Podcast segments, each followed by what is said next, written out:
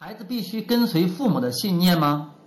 有提问者说，有些人年纪轻轻就当了父母，他们还没学会生命后来阶段才会碰到的事情。如果还没学会怎么去教导子女呢？亚伯拉罕回答：孩子通常会记得你们已经忘记的事情，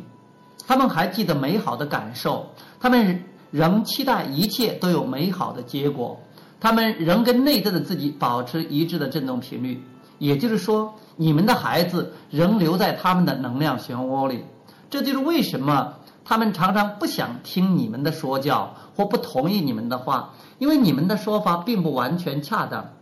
这里又出现了另一个重要的错误前提。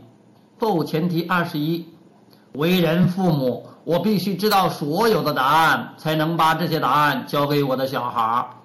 你永远没办法知道所有的答案，因为你永远问不完所有的问题。你会一直发现新的对比，产生更多的问题。事实上，那才是永恒生命的喜悦，体验永恒的进化、扩展和发现的喜悦。话语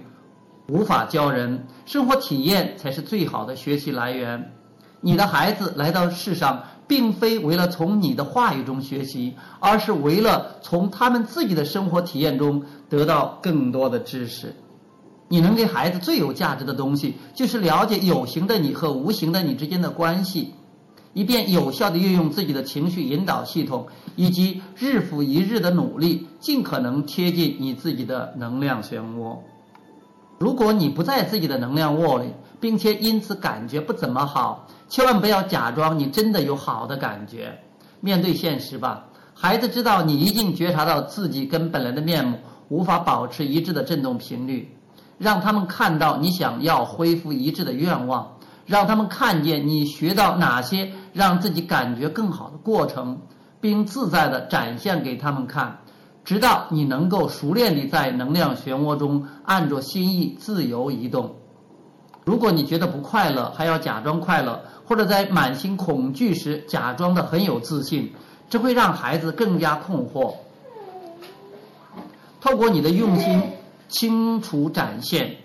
让他们看到，当你努力消除有形与无形的你之间的振动频率的差异时，你的生活有多么快乐。让他们知道你想要有良好的感觉，也向他们展现，只要你想要，不论周遭发生什么事情，都能够有美好的感觉、美好的感受。最重要的是，让孩子明白，你不认为他们需要为你的感受负责，把他们从需要讨好你的舒服中释放出来。在这么做的时候，也释放他们去跟随自己美好的引导系统。